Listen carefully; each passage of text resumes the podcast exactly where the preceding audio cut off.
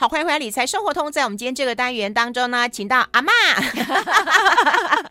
阿嬷来了，阿嬷来了，阿嬷来了。我们以后要开一个专栏叫阿嬷来了，这么开心的阿嬷来跟我们聊一聊哈，就是吃这件事情，要吃的对，吃的好，吃的营养了哈。好，大家对他并不陌生，他是台北市立邮政医院的临床营养师，是台北癌症关怀基金会的董事黄淑慧。淑慧老师好，呃，各位听众大家好，我是黄淑慧。对，淑慧老师是有一次在。中广被我抓到，偶 遇偶遇，就是跟雷神哈，然后呃，这个出了一本书叫《雷神主厨的对症健康菜》。那我发现到说，老师在这本书当中琢磨很多啊。是，那你多年有很多临床的经验了哈，三十几年的临床经验，你你一直觉得吃很重要。对。对，所以不管你是在癌症，或者是说在临床的经验当中，有没有人就是因为吃的改变，嗯，然后让让他的呃病情或者是状况都大大的改善了，当然非常非常的非常多非常多非常多，特别是。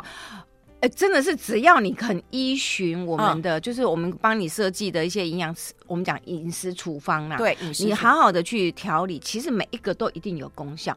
所以，其实我在这本书里面，嗯、我后面有讲一句话，我说实践最重要。对，你理论懂很多，可是你没有真的日常生活里面落实，你是看不到效果的。可是你只要愿意去配合去做调整，嗯、不管什么样的疾病、什么样的状态，其实你一定都会有马上当下的改善的感觉。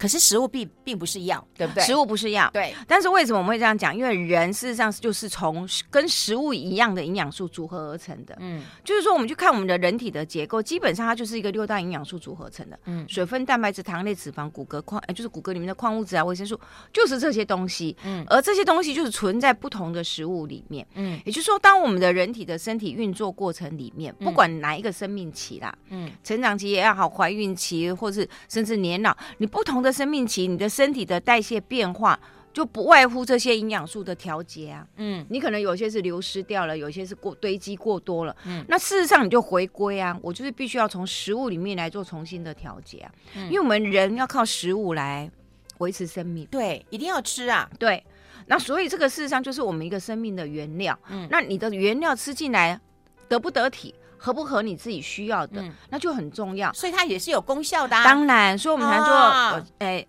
要那个药补不如食补。对对，我们的理论就是这样，药食同源，药食同源。另外一个概念就是，食物本身就有药的功效。嗯，什么叫做有药的功效？它就是有调节生理的功效。嗯，你说有治愈疾病的功效。所以我们也常常会讲，人是有治愈力的。嗯，那个治愈力就是你要靠这些天然食物来启动就好啦。嗯，对，当然。当你疾病在进行当中 ing 的时候，嗯，你还是得去必须靠一些药物或者是一些医医疗的方式，嗯，来帮助你做疾病的管控嘛，嗯。但事实上，当你恢复之后，你要让你的身体走向更健康的状态，其实你要靠的是均衡的饮食，嗯，对。那这个时候，其实饮食选对食物，我们常说，呃，选对食物。然后对症下食，下食不是下药，对症下食，下食，对，其实你就可以得到非常好的状态。嗯，对。我之前访问所慧老师的时候，其实我被被很呃被你感感动，然后被你也激励到了哈。就是说，现代人可能就会补充一些什么呃健康食品，健康食品嘛，可你都会觉得说，你不如好好知道你吃什么东西。对，没错，真的是这样。就是最先我们会比较建议说，你好好了解你自己的身体状态是什么，对，然后你缺乏什么，你可能缺乏什么，或是。你什么东西堆积身体太多了，可能排排泄排泄的不好，比如说毒素太深在身体啊，没有办法正常的排泄啊。嗯，类似这种，你了解好自己的身体，嗯，那你想想看，有哪些东西可以帮助你做调节的动作？嗯，缺乏的我补进来嘛，嗯，不足的我补进来嘛。可是如果太多，比如说我们血管动脉硬化，你可能脂肪堆积在你血管壁上太多，哎，我怎么去消除这些脂肪？哦，或者是我体重肥胖，我可能是中广身材，嗯、我的皮下脂肪比较多一些，我怎么样去消除这些堆积的脂肪？脂肪肝也是一样啊，嗯，对不对？肝脏里面堆积，我怎么去利用什么样的食材，嗯，然后来做调理，能够达到改善的效果？嗯，其实这个是比你吃吃任何的健康食品更重要。对，哎，所以老师，有时候人家就觉得健康东西一定不好吃。嗯，有时候吃我儿子问我说：“妈妈，这个很健康吗？” 你都是不爱家嘛？阿丽做要做阿妈，你总要让你的孙女能够吃下东西啊。是，对，所以其实很难吃吗？不会。这就是看你怎么样去选择食物的配搭，烹调的方式也很简单。嗯、举例来讲好了，我前几天跟一个呃餐厅的主主厨在分享，那个餐厅主厨也很用心，在帮一些他的熟识的一些客人做一些饮食的调理。嗯、他说他从来不用糖。哦，他是餐厅的老板哦。哦，他烹调里面他说我的甜味绝对不会来自于糖。嗯，那我说那你的甜味来自于哪？他说很简单啊，我就用大量的蔬菜跟水果。哦。哦，那真棒！他说我就用大量的，他说洋葱、胡萝卜，嗯，好、哦、白萝卜，嗯，然后苹果，嗯，这些就是我每天我的这个餐厅里面供应的蔬菜的汤汤的那个甜味的来源。所以他决决然，他说我餐厅的里面调味罐里面是没有糖的。哦，我第一次听到有厨房的老板是愿意这样子来来实行这样健康的生活。对，因为简单嘛，你加一点糖，好吃，大家又满意，人家又不知道，对，不知道，那你成本也比较低，是。可是他愿意舍弃，他用大量的蔬菜。他说：“我就每天就是胡萝卜、洋葱、高丽菜、白萝卜，我就熬那些。然后那些蔬菜不扔掉的、啊，嗯，他我捞起来，我熬了那个汤头，汤头是甜的，嗯，蔬菜柔软，我还可以入菜，我其他的菜我再入下去啊。哦，哦。”我不会浪费食材的，嗯，所以我听我说哇，你好棒，你知道他他一直问我说，老师我这样做对不对？我说对，你做的好棒，哇，对，得到你的称赞，没有，所以其实他就是说他他也在跟我分享，他说因为他这样子调理一些呃癌症卧床术后食欲不良的病人，其实他们都会发觉，第一个他们吃得下饭。因为煮的柔软，然后食物的鲜甜是食物天然来的糖，对对，它不是额外添加，所以它的鲜甜跟那我们吃的那种精致糖的甜，其实口感是不一样的，嗯，所以它感觉到食物是美味的，是好吃的，然后慢慢的摄取，食欲就来了，吃多了，体力恢复的就快啦，对。对，老师，你知道有一些哈，真的就是说哈，他要你吃的清淡，是。啊，吃的健康，对，啊，冲个不没滋没味的，不不不来的，我跟你分享一个，我这个才真的想到这很好玩，嗯，就是有呃呃三姐弟啊，就是大都大概五六十岁，就是以中中中中上年纪，那姐姐呢就前一阵子开刀，嗯，所以她就是开完刀之后就是要术后复原嘛，就就卧床休息，那妹妹就好意啊，妹妹就想说，那姐姐我就帮你。你有没办法下下厨哈，我就帮你弄饭给你吃这样子。嗯，嗯结果这个我跟你讲，他观念也没有错啦。他说一定要多蔬菜水果哈，然后一定要蔬菜大于肉类啦哈，然后淀粉少吃一点。所以他每次给他呃姐姐上菜都是。先一盘的那个青菜的料理，嗯啊，蔬菜的料理在前面，然后后面再点一点鱼啊，带一点肉，然后再一点饭。其实，在我们减重的人，我们的确也都是这样讲，对对，先吃菜再吃肉，对不对？我们也都是这么讲。可是你好像用错对象了，害得这个姐姐，然后每次吃完就胃痛，哦，胃痛啊，她就胃痛，嗯，然后就一直说她。胃就是异异胃酸，胃食道就逆流，嗯、他就很不舒服。他就说：“为什么你每次弄的东西，我吃完我都很难过？嗯、那他都已经需要修复的人了，嗯、你你你这样子吃，我怎么吃得下？就他就拒绝他妹妹的食物。嗯，啊，妹妹就很烦恼，就问我说：‘老师怎么会这样？’嗯，我说你好像用错对象。你你姐姐是刚开完刀需要复原的人，嗯、她不应该蔬菜摆在前面哦。”跟顺序也有关系，不是那种粗的膳食纤维，很粗糙的东西，你不应该是空腹先给他吃。嗯嗯，对不对，他上菜的顺顺序不一样，你叫他先吃菜。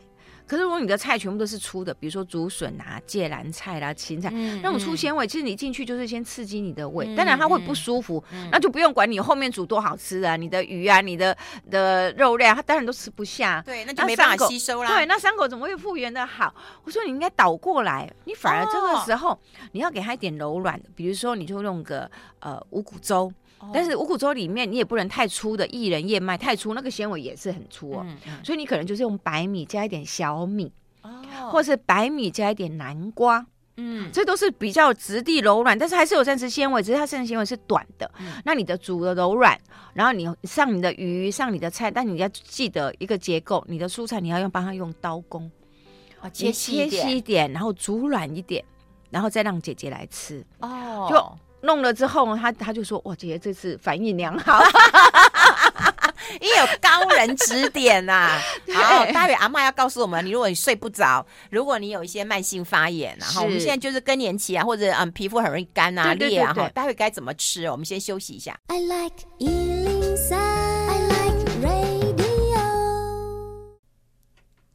好，我们持续跟我们可爱的阿妈黄淑慧老师啊，哈，真的，我觉得当阿妈好幸福啊，真的，我们都很怕，我们怕当年轻阿妈，你都不怕？不会，等其其实等待很久了，其实我很多周遭很多朋友也是这样，看到我当阿妈都好羡慕。你又不老，哎，其实我的年龄当阿妈事实上是差不多，我儿子已经呃三十六岁了，嗯，对，所以其实差不多啊，我也没有算结婚的很早，哎，我二十七岁结婚。嗯，在我那个年龄层啊，当然现在二十七岁，可能大家都认为对啊，现在都很早啊。对对对对，大家都三十几岁，对，三十几岁才结婚。我儿子就是三十几岁才结婚的，然后又结婚了三年之后才小孩。你有六十岁了吗？六十几了。哎呦，看不出来，六十一，我 不怕人家知道，因为我们还是有很很有活力、很有元气。而且我喜欢你，是因为你持续在工作，你持续也做一些，比方说癌症基金会董事，然后你自己也在这样做临床营养师，然后你看你也愿意协助年轻主厨，是对，明明是一本书，人家出教你做菜，可是你说可不可以做健康菜？所以我觉得你也花很多心思。我很愿意啊，因为我发觉这些东西，事实上，呃。为什么会想出食谱书？就是我刚才讲，很多人我们在跟呃临床咨询过程里面，就是告诉大家说，你要实践，你要实践。嗯，可是怎么去实践？因为就像你讲。给空的做起来不好 吃啊，对，这些东西搭一搭，哎，就不好吃，哎，可是人家雷神主厨他就有办法，其实也都是这些材料啊，嗯，哎，他怎么去让你互搭？感觉你就眼睛看你就发觉，哎，好像很美味哦，品尝之后发觉，哎，真的很好吃，嗯，所以其实这是一种类似像就是，我也把这本书推荐给我们很多营养师，因为营养师他们本身我们都要设计菜单。哦，我们也有绞尽脑汁的时候。对，那你就会发觉，哎，想想看，一般的呃主厨他们怎么去设计，怎么去配搭，嗯，哎，配搭出来好像这个效果也，哎，我觉得漂亮，哎，对，哈，对，就是颜色，色香味，色香味，对对。所以我的意思是说，我们要扭转一般人的概念，健康的食物不见得难吃，哦，其实健康的食物你也可以烹调的很好吃，嗯，而且会让你越来越好。嗯，就你食欲好了，食欲呃胃口打开了，营养素进来了，其实你就会慢慢的找回自己的健康。哦，对，哎，那我们现在就是有很多的听众朋友哈，大概就是在更年期左右啦。是，说实在的，那有时候会碰到几个问题，比方说哦，做签名呢，对，哈，就或者是不好睡，是，哈，那就有没有什么样的食物可以来加强一下呢？有，其实有一些营养素，其实像我在书本里面，我就有特别去把它抓出来。哎，失眠的时候你有缺乏哪些营养素可以来帮助你？比如说色氨酸。因为色氨酸本身是让我们调节我们身体里面转换成为血清素，嗯，血清素就我们讲的快乐的荷尔蒙啊，嗯、就是让你的心情是愉悦的，嗯，那你就比较情情绪是稳定的，嗯、你不会焦躁，你不会烦躁，嗯，你至于说你晚上会睡不好，所以色氨酸很重要。嗯、另外一个呢就是钙，好，钙是钙跟镁，钙跟镁一个是让肌肉放松。一个是让肌肉紧缩，所以钙镁的平衡是让你处在一个稳定的状态。哦，所以这些食物呢，我们会发发发展出来，就衍生去哦，你去哪里找色氨酸？你去哪里找钙镁？所以最常听到的就是香蕉牛奶，哪里有哦？香蕉牛奶 哦，找最常衍生对牛奶有钙也有色氨酸，嗯嗯、香蕉里面也有色氨酸，也有镁。所以我刚才讲我钙镁平衡色氨酸，就很多人就说哦，睡觉前那我就呃一杯香蕉一杯牛奶，或者是打香蕉牛奶来喝。哦、最平常大概就是想到就是这样。其实雷神主厨里面它的里面的料理，它就是发觉它就把它衍生出来，嗯、你就不要那么单纯。其实你在一般料理里面也可以。我昨天睡一睡个旧筋。哦，好难过。对，所以你知道吗？缺钙啊。对，钙质。一般来讲，我们讲会抽蓄哦，大概两个。我，我是小腿肚这里。对，哇，好痛啊！对对对，钙不是钙就是钠不足，就是钠，就是都是电解质啊。因为钠跟钙都是负责肌肉的收缩。嗯，所以大家这个平衡失衡啊，电解质失衡。所以通常我们都会建议说，如果你长有这种状况，其实睡前你喝一杯温热的豆浆，或喝一杯鲜奶，可以试试看。哦，对，可以改。如果哎有改善，那就代表呃的确是你的那个电解质的平衡不不够平衡，所以是身体在告诉我我缺什么了，我缺什么了，你赶快帮我补进来。对对对对。啊，所以讲到失眠的时候，我们就会想说，哎，所以其实衍生出来，你不见得一定是香蕉牛奶啊，嗯，你可以想想哪些东西有这些钙镁，坚果也可以啊。哦，好好，然后。我们讲的色氨酸，除了我们刚才讲的牛奶里面，嗯、其实像一些鱼肉里面有一些氨，就是完全蛋白质、优质蛋白质里面的食物，其实也会有。所以像鸡肉、鱼啊，也都很好。所以在雷师傅里面，他就有一道，他是用牛奶啊、豆浆啊、坚果啊，还有鸡肉，还有一些山药，嗯，他去做一个调配的一个料理。嗯，那为什么用山药？哎，有雌激素啊，对更年期的妇女来讲，哦、对，对对，还有一个舒缓的作用。所以这又是另外一道，或者还是还有一个，我们就讲发芽的谷类。嗯，发芽的谷类里面有个成分叫做嘎巴的，GABA，它是一种氨基酸，对对对对。但是一般来讲，一般的谷类白米里面你吃不到，因为它在胚芽里面啊，胚芽里面你如果没有给它发发一点芽。它也释放不出来，所以那个叫胚芽米，是不是？对，所以你如果吃一点胚芽米，或者是我们讲的所谓的那个发，就是发芽的谷类，比如说，我就黄豆泡豆浆的时候，我大豆把它泡到有点出芽，嗯，不是发芽，而不是变成黄豆芽，嗯、就有一点点芽头冒出来，哎，这代表它的 GABA 是释放出来，然后你再把这个黄豆去打豆浆。那你得到的 GABA 就会比较多。哦，哎，这个就也比较有能够帮助稳定情绪入眠的状况。哎、哦，老师，现在有很多人其实都不吃那个耶，不吃饭啊，不吃米啊，是，嗯，呃，我们不建议不吃饭不吃米，因为它毕竟是我们的热量的来源。嗯，哎，我跟大家分享一个案例，昨天我昨天才接到，哦，昨天。有一个年轻女孩子哦，呃，国二升国三，其实她是有压力，我相信她是有升学压力。嗯，那其实她也不胖，老实说，我感觉她不胖，嗯，可是她在过去一年里面，她整整从五十公斤瘦到现在剩下三十八公斤。我瘦这么多，一年里面瘦了十二公斤。她说她没有节食，他说他没有节食。嗯，那他怎么可能？不然就生病了。呃，他基本上只做了一件事情，他戒糖。戒了那个饮料的糖，就是哦，就是米字部的糖。他说他以前会有习惯性喝手摇饮料，然后他就戒了手摇饮料，然后基本上一般日常生活里面的饮食，他也都不吃这些有甜味的糖。那所以我就基本想说，哎，那你怎么会哪有可能一下就掉那么多？然后还有一个就是他剧烈的运动，因为他想长高，嗯，然后他知道他小女生嘛，他希望我这段时间我长高，所以他每天都要。早上跳跳绳，晚上跳跳绳，各跳半个小时。嗯，所以他的运动量其实还蛮大。我就说好，那你告诉我你平常怎么吃？嗯，他说早上就吃一颗水煮蛋。嗯，他不吃饭。哦，一颗怎么够啊？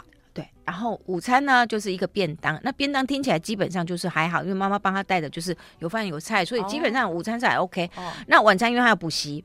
所以他大概就是简单吃，因为他要到补习班去，嗯、所以他就简单吃。我说：“那你的简单吃是什么样的吃法？”嗯嗯、他说：“可能就是 seven 里面，然后就抓个生菜沙拉，嗯，然后喝杯豆浆啊。”哦，所以他认为他蛋白质是够，因为我、哦、我早上不是就淡了吗？中午妈妈的便当里面有鱼肉，晚上我有喝一杯豆浆或一杯鲜奶啊，嗯、那蛋白质为什么不够？我说：“对，也许我单纯看你蛋白质的来源可能是够，可是你的热量是不够。”怪不得你会一直一路往下滑，因为你早餐只有一个蛋，你完全没有其他热量来源哦。哦，那你真的有热量，大概就中午那个便当。嗯，你晚上就一个沙拉配一个豆浆，你热量完全不够啊！怪不得我说我大概可以体会为什么你一年一年里面会瘦了十几公斤。就有人听到应该很羡慕吧？对，可是你看费勇都疯狂了，疯狂了。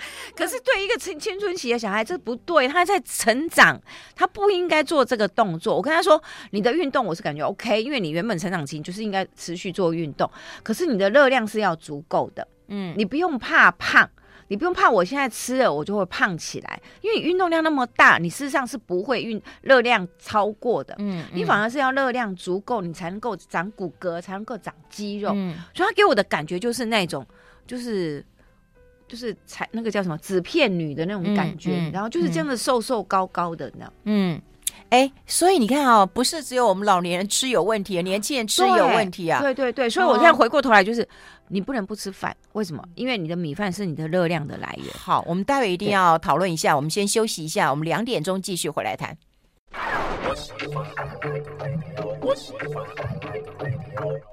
好，这里是阿拉 Radio 中国流行网，欢迎再回到理财生活通第二个小时的节目现场。我们现场的特别来宾就是阿嬷来了哈，是我们台北市。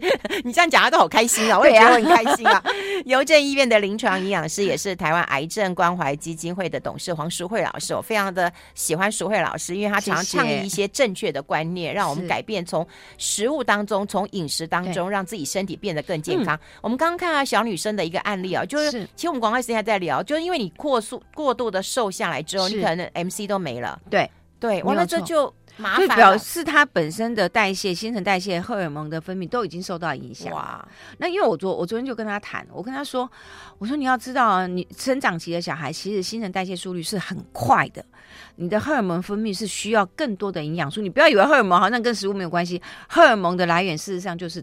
饮食里面的营养素，嗯，你要有足够的维生素，嗯，你要有足够的蛋白质，嗯，那你今天一直跟我分享说有啊，我有吃蛋白质，我有吃蛋，我有吃肉鱼，可是因为基本上是你一整天的热量是不足够的，嗯，所以你的蛋白质不会那么聪明的说，哦，那我先转换成你的生长激素，嗯，然后其他先不供应，不可能，因为我一定是会先供应基本上细胞生命能量要维持的现象，比如说我心跳要维持，我血液呼吸要维持，这些能量我一定要先供应掉，哦，所以蛋白质不会给你留下来说，哦，我我我给你去做荷尔蒙的制造，不会，它一定是先供应你的热量，你每天所需要的热量就消耗掉了，嗯，所以你怎么样让你的蛋白质保留下来？嗯，前提就是你的。热量要先先足够，你的淀粉类、全谷根茎类，你要先吃足够，嗯、先供应你正正常细胞所需要的能量。嗯，那这个好的蛋白质才能够被我留下来，制造组织、制造肌肉，然后调整我的内分泌。哦，你一定要这么做。所以基本上，我今天不是叫你吃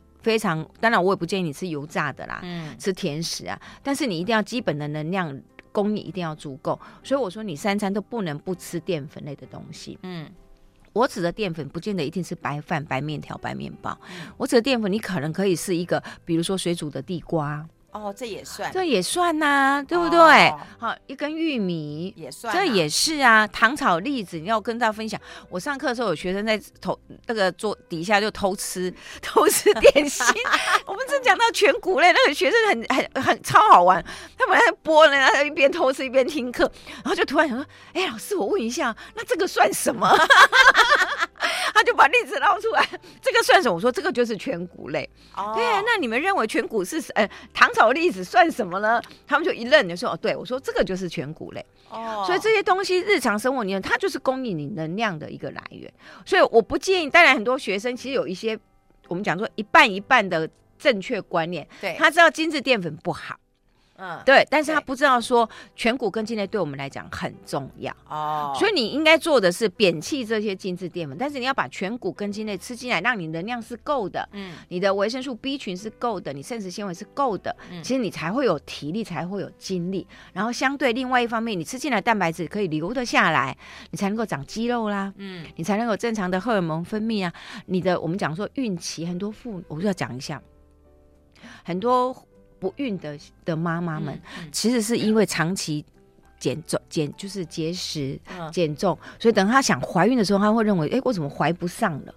其实都会跟他营养状态不良都有关系。其实我们遇到很多临床上面有遇到，所以你会去检视一下，他是不是以往节食过度，嗯，导致于他本身的内分泌黄体激素啊、雌激素的分泌其实是失衡的。嗯，你只要回过头去哦，你告诉他好好的饮食，好好调理一下，那个恢复起来，其实受孕几率就大大的提升了。哎呦，其实这个都影响很大。说不单只是我刚才跟分享了前面那个国中的同学一样，结果我后我现在一边讲，我就一想想，我脑袋里面一些临床的个案就出来，很多不孕的。妈妈也都是这样，你只要调整了，然后你就会发觉，我只需要把她的体重慢慢拉回来，拉回来到标准体重，哎，就怀孕了。哦，没有，不需要，这就是治本，对，你就好了，就就就就这样就对了，就 OK 了。那甚至有很多那个泌乳的妈妈也是啊，吃错食物，呃，怀孕的妈妈吃错食物，怀了一胎。二十公斤，结果小朋友出来才两千多公克，啊、十几公斤挂在身上。啊、我也遇到过啊，我也我也调调整过整个孕期。我跟你讲，怀孕不到十公斤，嗯，小完生完回到正常体重，好棒啊！对，我应该早三十年前认识你。不然我的肉还不还 还在我的身上，很多妈妈，所以我就是要跟大家分享说，其实，在不同的生命期，不管是成长期、怀孕期、哺乳期，或甚至我们遇后来会遇到的更年期，其实每一个生命期所面对的营养课题都不一样。嗯，对，那你就要去检视我到底需要哪些营养素，我去做适当的调整，选对食物，其实你的身体一定会越来越好的。哦，对，哎，这两年还有一个关键的那个食物，就是说要有一些什么抗发炎的食物，是你，你有听过吗？没有错，因为我们在讲为什么我们最近慢性疾病那么多，嗯、癌症的人那么多，都跟我们身体长期处在一个慢性发炎的状态有相关性。嗯，那为什么我们身体会出现在一个慢性的发炎状态？所谓慢性发炎，就是我的身体一直。有一些外来的东西，嗯、那我身体一直要去对抗它。嗯嗯嗯、那这些所谓的外来东西，可能就是你平常我们常吃的油炸物啦，啊啊啊，精致的糕饼啊，啊啊啊，我要讲一下，就是我们抹，我们就即使从肌皮肤吸收进来的化妆品呢，哦，也会呀，也会啊，洗发精啊，也会呀。天然的话，这些都是外来的物质，那在我们的身体里面就产生一些我们讲是自由基的东西，那它会去攻击我们的正常细胞，因为它它不稳定啊。我要这么讲，这些外来物它自己本身不安定，不安定它怎么办？我总是想办法让我自己安定，所以我就会想说，我去攻击、侵袭正常的细胞，我夺取它细胞膜上面的电子，我拿了它的东西来，我安定了，而问题是那个被我攻击的细胞就受伤了，这就是慢性发炎的起头，所以如果你的身体常常受到攻击，你就处在一个慢性发炎状态之下，久了你就开始会发觉你的血糖、你的血压、血脂，甚至正常细胞就可能会癌病变。所以我们现在慢慢回过头来说，你如果要预防这些慢性疾病，不是等到你出现疾病了我再来治疗，而是应该在更早期，你让你自己不要处在一个发炎状态比较重要。嗯。那怎么样让你自己不处在一个发炎状态呢？嗯、当然就是避免这些自由基再进来了。哦，所以就是我们最常跟大家分享的，你这些油炸的东西啦、烧烤的啦、高糖啦、高盐啦、高油的食物，尽量的避开，特别是加工层级越多，嗯，就。表示添加化合物的几率就越高哦，反正不是圆形的食物。对，那加了什么利用利用母在利亚跨膜你也看不到，但是问题它就进来，就很有可能就是形成自由基的来源，所以我们就要避开这些东西，尽量回归到我们的饮食是天然的饮食。那第二个当然就是我已经有自由基了，怎么办？嗯嗯、我想办法清除嘛。对对。好，那我清除里面就要靠身体有一些抗氧化性比较强的营养素，哦、比如说大家都知道维生素 A 啦、维生素 C 啊、维、嗯、生素 E。嗯还有一些植物蔬菜本身很丰富的颜色的，嗯，其实最早我们看这些有颜色的蔬菜，我们都认为它是漂亮，对，反正就是，嗯、对，就是很漂亮嘛，色香味，对，然后我们就想说，哎，它可以吸收蝴蝶啊、昆虫啊来授粉，嗯，好，让植物的反，所以我们都会认为啊，这个就是天然，呃，宇宙间的规规律就是这样。可是后来我们就会发现，哎，为什么这些植物？强力的那个紫外线照射、风吹雨打，植物还可以长得这么强壮。嗯嗯，那可见的这些在它们的植物体本身呈现这些颜色的化学物质，的确有代表某些生理功能。后来我们就去发觉，哦，原来这些化学物质，我们统称之叫做植物化学素。嗯，红色的系列就有类似大家都知道茄红素啊、贝塔胡萝卜素哦，好，或者玉米黄素、叶黄素，嗯，这些大概属于红色系列、黄色系列、绿色系列就维生素 A。哦，像绿花叶啊、菠菜里面维生素 A 就很高。好，那像白色系列就是异异硫氰酸盐的，就像白萝卜啊、姜啊、葱啊，这是白色系列。嗯、黑色系列就是菇类啦，对，紫色，对，嗯、茄子啊、茄子、香菇啊，哦、还有那个叫什么牛蒡啊，哦，对不对？是不是就不同的？那给的这些植物化学素完全都不同。那我们就发觉哦，这些植物化学素都有一个特性，清除自由基。哦，也就当我们吃进来之后，它会让植物茁壮，生命力这么强壮，那进了我们的身体，它也可以帮助我们清除自由基，所以我们就慢慢会回归到现在呼吁在日常生活饮食里面，嗯，你怎么样让你的身体减少发炎？嗯，我们就是建议的，就是比如说我们刚才讲那些会让你发炎的不要碰了，而另外一个就是可以让你减少自由基的，你就多吃了，嗯，所以要多摄取这些颜线颜色越鲜艳的蔬菜水果，你就要多吃。然后就是我们所谓的彩虹饮食喽。哦，也漂亮。对，然后另外呢，我们就还会最近最夯的有一个叫做 Omega 三脂肪酸。对，其实哈，在我们的很多学术研究里面，到目前为止啊，嗯、我们被认可具有抗发炎效果的两个，一个就 Omega 三脂肪酸，一个叫姜黄素。哦，好，那 Omega 三脂肪酸存在哪里？就是存在鱼油里面。好。啊，不对，应该讲深海鱼里面。嗯，好，那深海鱼的鱼的脂肪绝大部分欧米伽三脂肪酸，这又跟大家错开了。因为一般来讲，我们吃猪肉、吃牛肉，动物性的油脂都是饱和，饱和性油脂。可是鱼也是动物性，对不对？对，它是不饱和。对，它是不饱和脂肪酸，而且它含比较多是偏 omega 三脂肪酸比较多。哦，所以就变成你要从哪里吃？omega 三脂肪酸呢？啊，多吃深海鱼。然后有些人说，哎，我那我吃素哎，怎么办？嗯，不用担心，因为鱼的 omega 三脂肪酸其实是因为它都吃海藻。哦，哎，吃小小虾，我跟你讲，就是一个食物链嘛。海藻本身里面有，然后小虾吃海藻，然后小鱼吃虾，那终于就是食物链来的啦。那吃素的直接吃海藻，没错，你就是吃藻类，然后吃一些昆布，吃一些海带呀、海带根，或者是找一些坚果类，核桃。杏仁果其实也有欧米伽三脂肪酸哦，好，你就互搭一下就好了。好好好，你常常来给我们上课啦。今天非常谢谢 淑慧老师，谢谢谢谢谢谢。